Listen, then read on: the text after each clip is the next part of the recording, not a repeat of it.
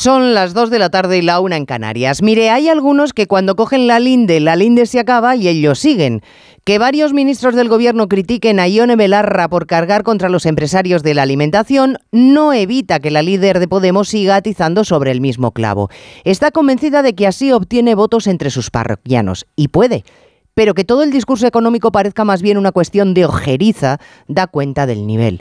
Luis Planas, Nadia Calviño, ministros con formación, han tratado de explicarle que las empresas crean riqueza y puestos de trabajo y que se puede hablar de todo, pero no demonizar. Esfuerzo vano. Zapatero aprendió economía en dos tardes. Este fin de semana podría ser un buen momento para que Belarra inque codos mientras repasa los datos de crecimiento español. Un 5,5 en todo 2022, que está muy bien, pero que vuelve a confirmar que en el último trimestre nos hemos frenado.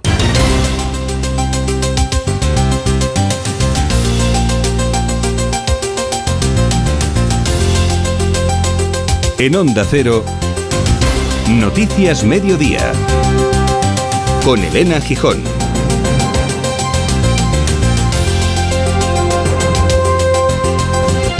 Buenas tardes. La COE carga con dureza contra Ione Belarra sin citarla. En un comunicado afirman que el desconocimiento de que en España existe la libertad de empresa es incompatible con el ejercicio de un cargo público. Condena en ese comunicado de una estrategia de desprestigio, dicen, que ha protagonizado la ministra durante toda la semana y que afeaba esta mañana su compañero, el ministro de Agricultura, Luis Planas, en el programa valenciano Apunt. Y yo creo que la cadena alimentaria ha La cadena alimentaria ha funcionado muy bien en pandemia y funciona muy bien ahora. Yo creo que es injusto. Es injusto hacer críticas ni a una empresa ni a un empresario personalmente. Personalmente es un problema de sociedad de España, de la Unión Europea. Es un problema de la Unión Europea. Tenemos que ir hacia adelante ayudando con esfuerzo y con apoyo. Y sin críticas que me parecen injustificadas. Pero lógicamente sin críticas que me semblen injustificadas. La economía española ha crecido un 5,5%, superando las previsiones incluso del propio gobierno, una buena media para todo el año que sin embargo muestra signos de ralentización en el último trimestre como ayer lo hacía el paro. El vicesecretario de Economía del PP, Juan Bravo, cree que no hay razones para el triunfalismo del gobierno. España está creciendo mucho más y vamos fenomenal y hemos crecido y estamos por encima de Europa. No, no, es que los datos de Eurostat lo tienen ahí, es que España es el último país de la Unión Europea en la recuperación económica. El último. Es que no hemos crecido, pero es que tampoco hemos rebotado. Funeral hace poco menos de una hora en Algeciras por el sacristán Diego Valencia, asesinado por Yassin Kanya, cuya detención se prorroga hasta el lunes porque se le investiga por terrorismo yihadista. Tanto el gobierno de Juanma Moreno como la comunidad islámica pide que no se desestabilice la convivencia entre religiones por esta salvaje agresión. Mohamed El Kadem, presidente de la Unión de Comunidades Islámicas del Campo de Gibraltar, en espejo público de Antena 3. Mis tres hijos nacieron aquí. Yo desde el 2004 aquí en Algeciras. Se ha conseguido en esos años una convivencia común, pero eso con el esfuerzo de toda la ciudad, todos los ciudadanos de Algeciras. Esos actos no van a poder con nosotros. Otra vez una reunión de urgencia propiciada por Igualdad por el aumento del número de víctimas de violencia de género, una cifra insoportable, como lo es saber que un depredador sexual con 19 violaciones a sus espaldas ha quedado en libertad por la ley del solo sí es sí. Hoy la presidenta socialista de Navarra, María Chivite, matizaba que la norma es útil pero con fallos que hay que corregir. Y hace una atención integral a todo lo que tiene que ver con la violencia eh, sexista. Ahora bien, creo que está teniendo unas consecuencias que no son deseadas, que no son buenas y que además puede dar un mensaje de desprotección a las mujeres. Hay más noticias de la actualidad y la mañana que repasamos en titulares con María Hernández y Paloma de Prada.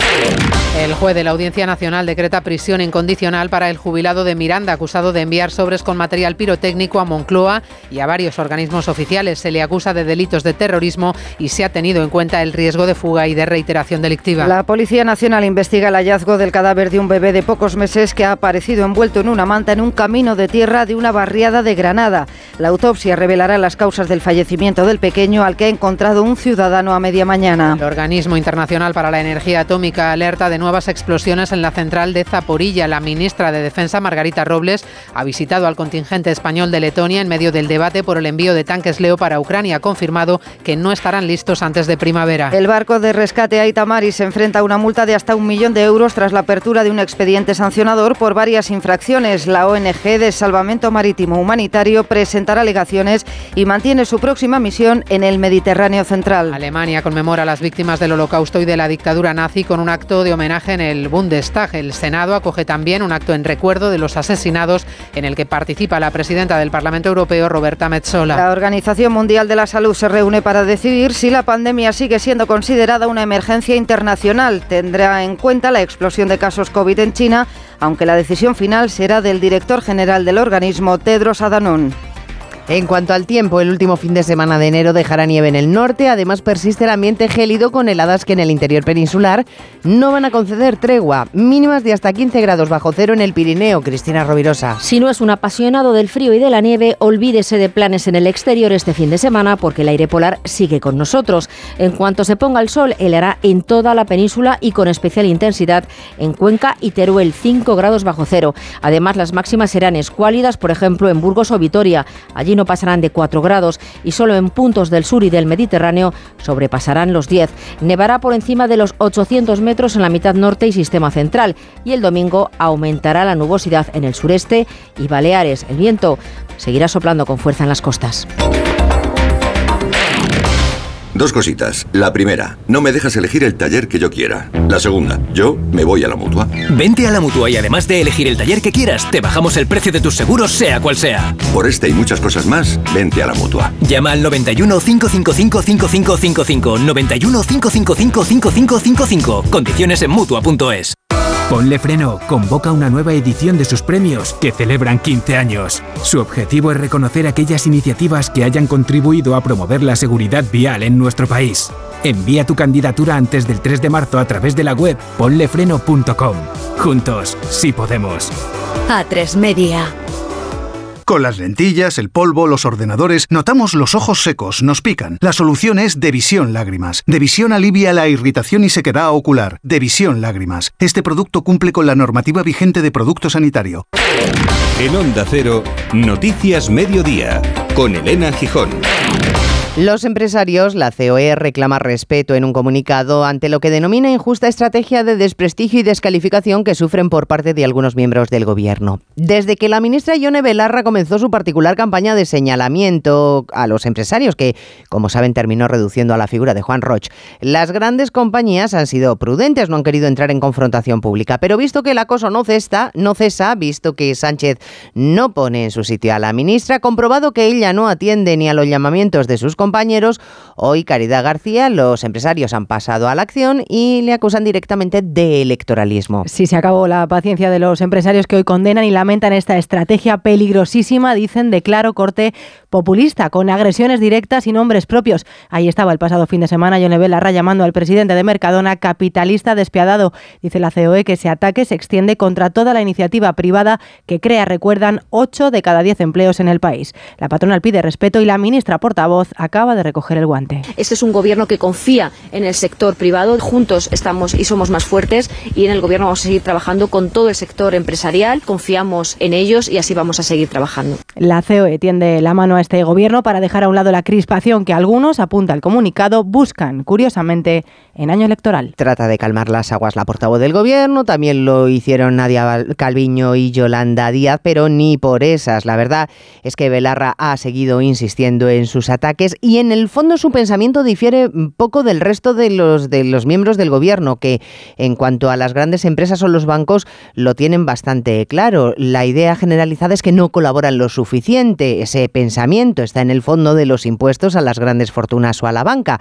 Pues bien, este último, el impuesto, el tributo a la banca, va a ser recurrido por primera vez en España por una entidad, Abanca, que lo considera inconstitucional y que dicen que tendría un impacto en sus cuentas Onda Cero Santiago Ángeles San Luis de 50 millones de euros. Sí, lo ha dicho esta mañana el presidente de la entidad, Juan Carlos Escotet, ha señalado que el impuesto no es acorde a las buenas prácticas europeas y que deja en una situación de desventaja al sector bancario español en relación al del resto de Europa. Vamos, vamos a recurrir en el momento, en el debido momento eh, por considerarla pues claramente anticonstitucional, eh, eh, de aplicación además dispar intersectorial Escotet ha pedido además que se mantenga la actividad privada empresarial al margen de los temas políticos. Por cierto que precisamente en Santiago de Compostela están reunidos en el día de hoy los presidentes autonómicos de Galicia, Asturias y Castilla y León para impulsar un corredor atlántico que facilite el comercio y las comunicaciones. Veremos si tiene más éxito que el corredor mediterráneo, que como saben lleva décadas después de años intentando completarle y aún no se ha logrado. No cabe duda de que las infraestructuras son cruciales para el desarrollo y crecimiento de un país. España está fuerte en su economía, al menos esa es la lectura que hace el gobierno de los datos del PIB dados a conocer esta mañana. Hemos crecido, nuestro Producto Interior Bruto lo ha hecho un 5,5%. El gobierno pronosticó un 4,4%, así que es cierto que los augurios se han quedado cortos, pero el diablo está en los detalles y el detalle es que la media sale alta gracias a los primeros meses del año, porque en los últimos, Patricia Gijón, el crecimiento es casi imperceptible. Un crecimiento muy tímido de apenas dos décimas. La economía no evita el parón en la recta final del año, aunque logra esquivar la contracción. El PIB finalmente crece por encima del 5% por segundo año consecutivo. De ese 5,5%, un 1,2% se debe al plan de recuperación. Ayudó también el sector exterior y la balanza de pagos, aunque se debilita el consumo y la inversión. Una cifra que confirma, según la ministra de Economía, Nadia Calviño, la fuerte recuperación. Los datos de cierre de 2022 superan las previsiones más optimistas y están muy por encima de la media europea, reflejando la fortaleza de nuestra economía incluso en un contexto internacional tan complejo. De cara a 2023 el crecimiento será menor del 2,1%. El gobierno descarta revisar previsiones al menos hasta abril. Las familias parece que no terminan de fiarse hasta el punto de que los que se lo pueden permitir, claro, prefieren tener el dinero ahorrado que hacer gastos por lo que pueda pasar. Y esta frase se avala con datos. Los depósitos de las familias superan el billón de euros por primera vez en España, según el Banco de España, que por cierto ha empezado a percibir un endurecimiento en las condiciones de financiación de crédito a familias y a empresas. Y como la historia se repite, cuando nuestra economía se resiente, volvemos la mirada a nuestra primera industria, al turismo. Representa el 12% del PIB.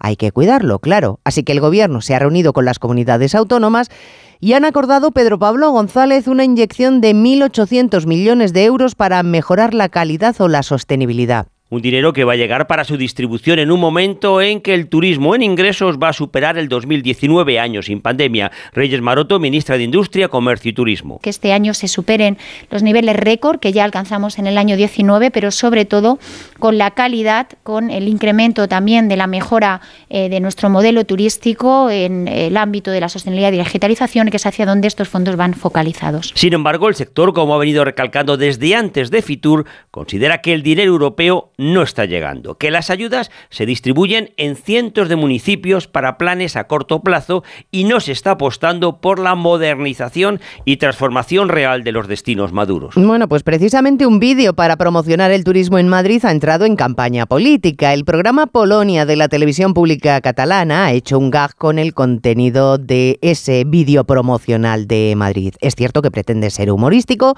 pero empieza cargando las tintas contra los productos de la capital o mofándose de algunos pueblos. Bien, pues la actual ministra de Turismo, que además es la candidata del PSOE al Ayuntamiento de Madrid, Reyes Maroto, ha jaleado la cinta, sencillamente geniales, ha tuiteado. Claro, le ha caído una avalancha de críticas en la red social preguntándose si quien aspira a ser alcaldesa de la capital puede aplaudir un contenido que se burla de los productos locales. Quién sabe, quizá ha estado un poquito torpe. Noticias Mediodía. Ahorran las gasolineras de Carrefour. Solo los días 27, 28 y 29 de enero, por ser socio del Club Carrefour, acumulas en tu cheque ahorro un 10% en todos tus repostajes en estaciones de servicio Carrefour. Sí, sí, como lo oyes, te ahorras más de 15 céntimos por litro. Carrefour, aquí poder elegir es poder ahorrar.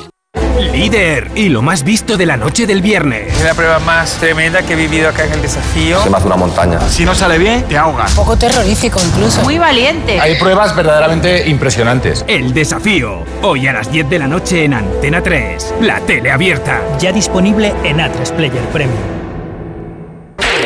Síguenos en Twitter. Arroba Mediodía OC.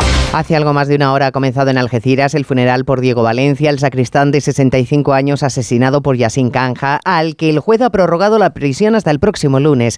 Además del dolor compartido por el asesinato, tanto los dirigentes políticos presentes en el sepelio como los religiosos han insistido Onda Cero Algeciras Alberto Espinosa en que ni se criminalice a ninguna religión ni se hagan discursos de odio oportunistas.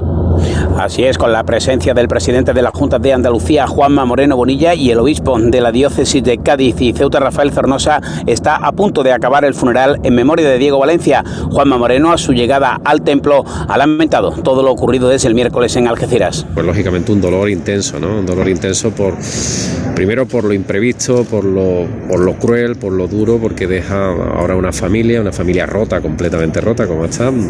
Diego era una persona querida, una persona valorada, una persona eh, comprometida, no solamente con la iglesia, sino comprometida con todos y cada uno de sus vecinos, ¿no? La iglesia de La Palma está abarrotada de ciudadanos, también de autoridades que esperan ahora la salida del féretro que se va a dirigir al cementerio de Botafuegos, donde el cuerpo de Diego va a ser incinerado. Bueno, a esta hora la pregunta es ¿por qué no se había producido la expulsión de Canja? La orden estaba dada hace seis meses, pero hay trámites que no se habían completado, muchos de los cuales dependen de Marruecos, que había dejado dormir el expediente El sueño de los justos. Llama la atención la diferencia con la que se actúa, por ejemplo, en el Reino Unido. Canja entró en Gibraltar y fue expulsado Arancha Martín a los tres días. Fue en el año 19 y es que allí la devolución a Marruecos es inmediata. Aquí en junio se le abrió el expediente de expulsión y quedó en libertad. Ni siquiera fue enviado al centro de internamiento donde la ley de todas formas solo le retiene 60 días y no es expulsado también queda en la calle. Pero es que además, como dices, Marruecos tiene que enviar una delegación diplomática que lo reconozca como ciudadano suyo para que se le pueda expulsar, lo que ni siquiera tiene plazos. Hoy el eh, detenido sigue, como dices, en dependencias policiales. Hasta el lunes no pasa a disposición judicial plazo prorrogado como permite la ley al tratarse de una causa terrorista, que la ministra portavoz califica, por cierto, de incidente. Incidentes como este no nos pueden hacer perder esa, eh, ese compromiso de nuestro país con la diversidad. Este es un país que acoge, es un país que recibe, es un país donde históricamente se han entendido distintas culturas. No tenía antecedentes, subraya Interior, justificando que no se le hubiera considerado un peligro ni para expulsarle ni para vigilarle. Él, mientras, según la investigación, caminaba hacia la radicalización. Más asuntos. Este viernes se ha reunido el gabinete de crisis convocado por el Ministerio de Igualdad para analizar los últimos asesinatos machistas. Se reúne cada vez que hay más de cinco asesinatos en un mes. Lo hizo en diciembre y ahora otra vez, después de que en los 27 días de enero que llevamos, seis mujeres hayan sido asesinadas a manos de sus parejas o exparejas. El objetivo es tratar de detectar qué está fallando para buscar respuestas y ponerlas en práctica Belén Gómez del Pino antes de que sea tarde. Y para ello Igualdad, Justicia e Interior y todas las comunidades autónomas han analizado uno a uno los últimos asesinatos machistas. Como conclusiones, la necesidad de reforzar la seguridad de las víctimas más vulnerables, por ejemplo, por su situación económica. Las administraciones, ha explicado Victoria Rosell, delegada contra la violencia de género, deben ser proactivas. Que el Estado, las comunidades autónomas, las entidades locales, el Estado en su conjunto, tiene la obligación de ser proactiva a ofrecer esa conexión con los servicios básicos. Algunas lo que necesitaban era ni más ni menos que vivienda o un ingreso mínimo vital. Se propone también convertir en puntos violeta farmacias o ambulatorios en zonas rurales, aumentar la atención psicológica especializada a víctimas y su entorno e integrar en Biogen la información de los servicios sociales que atienden a estas mujeres. El Ministerio de Defensa se ha puesto en contacto con la industria militar para estudiar la recuperación de los tanques Leopard que hibernan en Zaragoza. Llevan 10 años en desuso. Parte de ellos serán los que España envía a Ucrania, pero no antes de la primavera, según ha avanzado la ministra Robles, que insiste Ismael Terriza en que serán armas de paz y no de guerra. Y lo ha dicho cuando le han preguntado si no le preocupa que en primavera, en plena campaña electoral, sus socios de gobierno y aliados de moción le saquen el tema de los tanques. La mejor manera de contribuir a la paz es precisamente ayudar a los ciudadanos de Ucrania. El envío de material es un envío de material que tiene por objeto defender. Pero no puede definir cuántos Leopards pedirán ni en qué fecha exacta estarán listos. Vamos a ver las reparaciones que son necesarias. Antes de primavera tampoco sería eh, necesaria la presencia física de los leopardos y hay que aprovechar este tiempo para el entrenamiento. Como le solicitó ayer por carta a su colega ucraniano y a quien esta mañana le ha respondido que sí, que vengan a España para ser instruidos. Bueno, no es partidario del envío de tanques Trump porque dice que solo va a contribuir a aumentar las hostilidades y a partir de ahí, a su más puro estilo, proclama que si continuara siendo presidente de Estados Unidos esto se acababa en 24 horas. Claro, tiene que hacerse notar de cara a la futura campaña electoral. Aunque la verdad es que en Estados Unidos hoy de lo que están pendientes es del vídeo que se va a publicar esta noche con los detalles del espantoso arresto de Tyre Nichols, el joven negro que falleció a principios de mes en Memphis tras la brutal paliza que recibió por una infracción de tráfico. Los cinco policías han sido detenidos y ya expulsados del cuerpo. Nueva York, Agustín Alcalá. La policía de Estados Unidos teme que hoy será un día muy largo, que pueda terminar con violentas protestas cuando se hagan públicas las imágenes de la grabación de la brutal paliza que el día 7 de este mes recibió en Memphis Tyree Nichols a manos de cinco agentes del orden de raza negra. Nichols, también afroamericano, murió tres días después a consecuencia de los golpes que recibió al ser parado por los policías porque conducía temerariamente. El fiscal de distrito, Steve Mulray, ha acusado a los uniformados de asesinato. Aunque cada uno de estos cinco individuos jugó un papel diferente, las acciones de todos ellos resultaron en la muerte de Tyree Nichols y son todos responsables. El presidente Joe Biden ha llamado a la calma y ha asegurado que aunque la indignación por esta muerte es comprensible, la violencia callejera es inaceptable. En Ginebra, reunión del Comité de Emergencia COVID de la OMS considerando si se debe mantener al virus del COVID como una emergencia mundial. Es verdad que sigue pasando factura. En el último mes y medio han muerto en el planeta cerca de 200.000 personas por este virus. Y de ahí, Diana Rodríguez, que la OMS siga insistiendo en la prudencia. Sí, a punto de cumplirse tres años de su irrupción en el mundo y con más de 6.800.000 fallecidos, el Comité de Emergencia COVID-19 será el encargado de decidir si continúa o rebaja la alerta. El director general de la OMS, Tedros Adhanom, con cierta prudencia antes de esa reunión en Ginebra, confesaba seguir muy preocupado por el número de contagios y fallecidos, más de 170.000 muertos en las últimas ocho semanas. Mi mensaje es claro, no subestimemos este virus, nos ha sorprendido y seguirá sorprendiéndonos y seguirá matando, a menos que hagamos más para llevar herramientas de salud a las personas que las necesitan y abordemos de manera integral la desinformación. El de hoy es el decimocuarto encuentro del Comité de Emergencia de la OMS, que se reúne cada tres meses y que desde que declaró la COVID-19 como emergencia de salud pública de alcance internacional, no se había planteado otra cosa que mantenerla. La decisión la conoceremos en los próximos días. El Aitamari, el barco de rescate de la ONG Salvamento Marítimo Humanitario, se enfrenta a una multa de más de un millón de euros por un expediente sancionador que le abrieron en Palermo hace ya tres años. El PNV ha pedido explicaciones al gobierno. Redacción en País Vasco, Concha Barrena. La inspección detectó siete infracciones graves. El barco permaneció retenido 49 días tras recibir autorización para desembarcar a las 44 personas rescatadas. Salvamento Marítimo Humanitario presentará alegaciones. Íñigo Mijangos es su presidente. De aquella inspección Paris-Mou y de, eh, que tuvo como resultado el, la detención del barco, pues deriva esta, este proceso sancionador. Bueno, ahora mismo está en ese proceso de de, de, instrucción y de, y, y de alegaciones. Nosotros contestaremos las alegaciones correspondientes. El Aitamari tiene previsto zarpar la semana que viene al Mediterráneo Central en una nueva misión que, según sus responsables, no tiene que verse afectada por este expediente. Noticias Mediodía. Onda Cero. Psst, ¿Sabes una cosa? Cuenta, cuenta. Cuenta 10. ¿Qué? Pues eso, que con el programa Mi BP ahorras 10 céntimos por litro en todos tus repostajes y disfrutas de muchas más ventajas cada vez que utilizas tu tarjeta Mi BP. ¡Anda! No, anda no, en coche. Ya sabes, cuenta con nosotros. Cuenta con 10 céntimos por litro. Consulta condiciones en mibp.es. Mi instinto detective me llevó a Sol Optical. Dos gafas graduadas con antirreflejante por solo 79 euros. Sigue la pista en soloptical.com.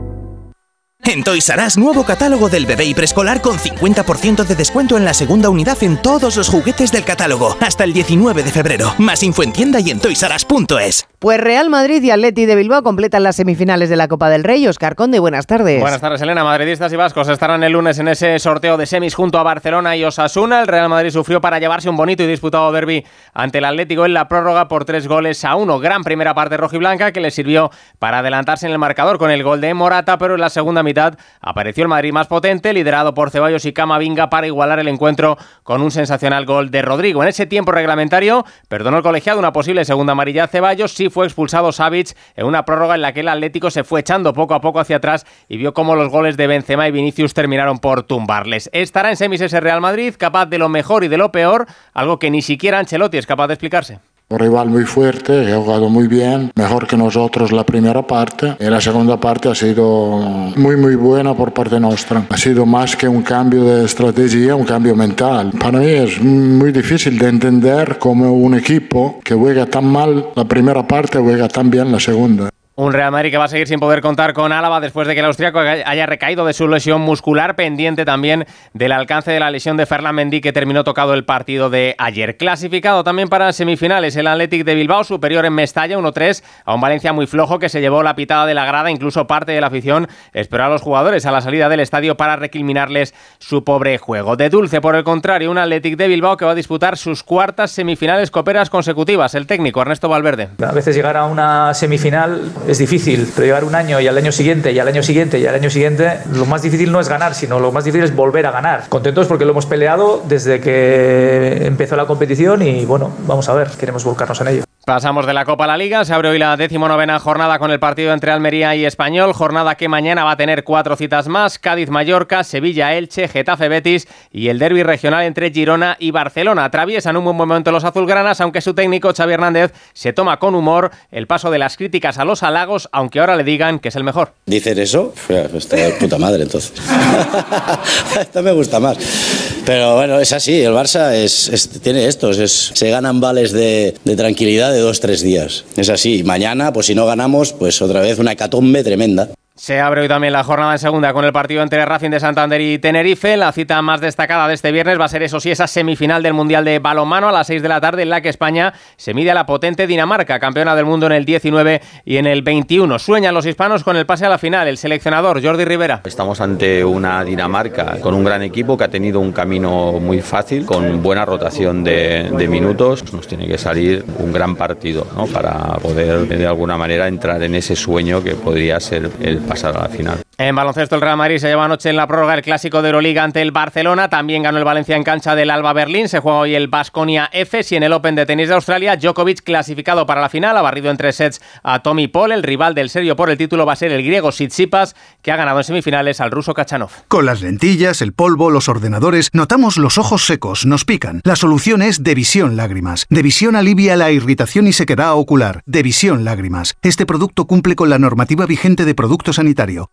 ¿Quieres ahorrar a full? Hasta el 13 de febrero en Carrefour, Carrefour Market y Carrefour.es, segunda unidad al 70% de descuento en más de 2.500 productos. Como en las galletas Oreo de 440 gramos. Compras dos y te ahorras el 70% en la segunda unidad. Carrefour, aquí poder elegir es poder ahorrar. ¿Cansado de estar cansado? Revital te puede ayudar. Revital con jalea real y vitamina C ayuda a disminuir el cansancio. Recuerda, energía, Revital. Consulta a su farmacéutico o dietista. Hoy aniversario de la liberación de Auschwitz, el mundo homenajea a las víctimas del holocausto. En España ha sido en el Senado, con testimonios que recuerdan la barbarie para que no caiga en el olvido. Y a ello se ha comprometido el Gobierno, que ha aprovechado el acto para anunciar, Francisco Paniagua, que pronto aprobará una estrategia nacional. Será en el próximo Consejo de Ministros, ha anunciado el ministro de la Presidencia, Félix Bolaños, un plan nacional estratégico de la lucha contra el antisemitismo. No podemos ser indiferentes ante los discursos de odio que aprovechan cualquier oportunidad para intentar deteriorar la convivencia, ha dicho el ministro, seguido de las palabras de la superviviente del gueto de Varsovia, Irene Shachar.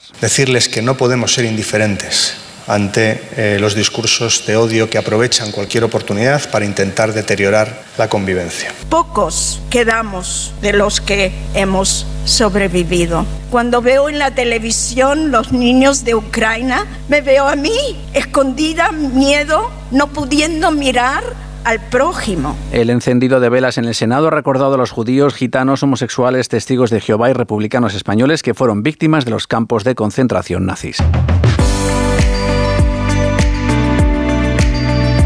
Y para terminar nos queda nuestra cita habitual de los viernes. Ya saben que es día de estrenos de cartelera que nos avanza Mercedes Pascua. Llegan a la cartelera dos actores que se posicionan como favoritos para el Oscar. Ella es Kate Blanchett en el papel de Lydia Tarr. ¿Qué tal va lo de componer? No muy bien, sigo oyendo algo. Una prestigiosa directora de orquesta al frente de la Filarmónica de Berlín prepara la quinta de Mahler. Su vida es un sueño hecho realidad, pero se desmorona sin que Tar pueda hacer nada para evitarlo. Kate Blanchett ya tiene el Globo de Oro, es favorita para el Oscar. El otro candidato, Brendan Fraser, protagonista de La ballena. ¿No hablas nunca con mamá? Solo me cuenta cosas sobre ti. ¿Por qué? Porque es lo único que me interesa. Un profesor de inglés con obesidad mórbida intenta retomar contacto con su hija adolescente en busca de una última oportunidad. Adriano Ugarte, Javier Gutiérrez y Juana Acosta protagonizan El Lobo Feroz. Una niña y un pederasta se adentran en el bosque de noche. Estamos ante un thriller con asesino que se esconde tras unos brutales crímenes de niñas. Un policía y una mujer buscan venganza, pero una detective hará todo lo posible para evitar que cometan errores. Más estrenos, una de acción Compromat, El expediente ruso, un drama romántico, La vida sin ti y Capitán Carver, un guardia de seguridad que se transforma en superhéroe. Viernes de cine, comienza el fin de semana.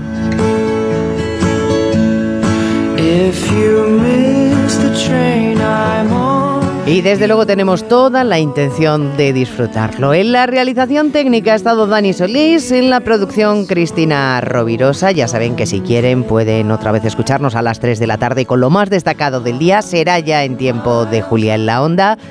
Ahora, programación local y regional. Gracias, señores, por estar ahí. Muy buenas tardes. En Onda Cero, Noticias Mediodía, con Elena Gijón.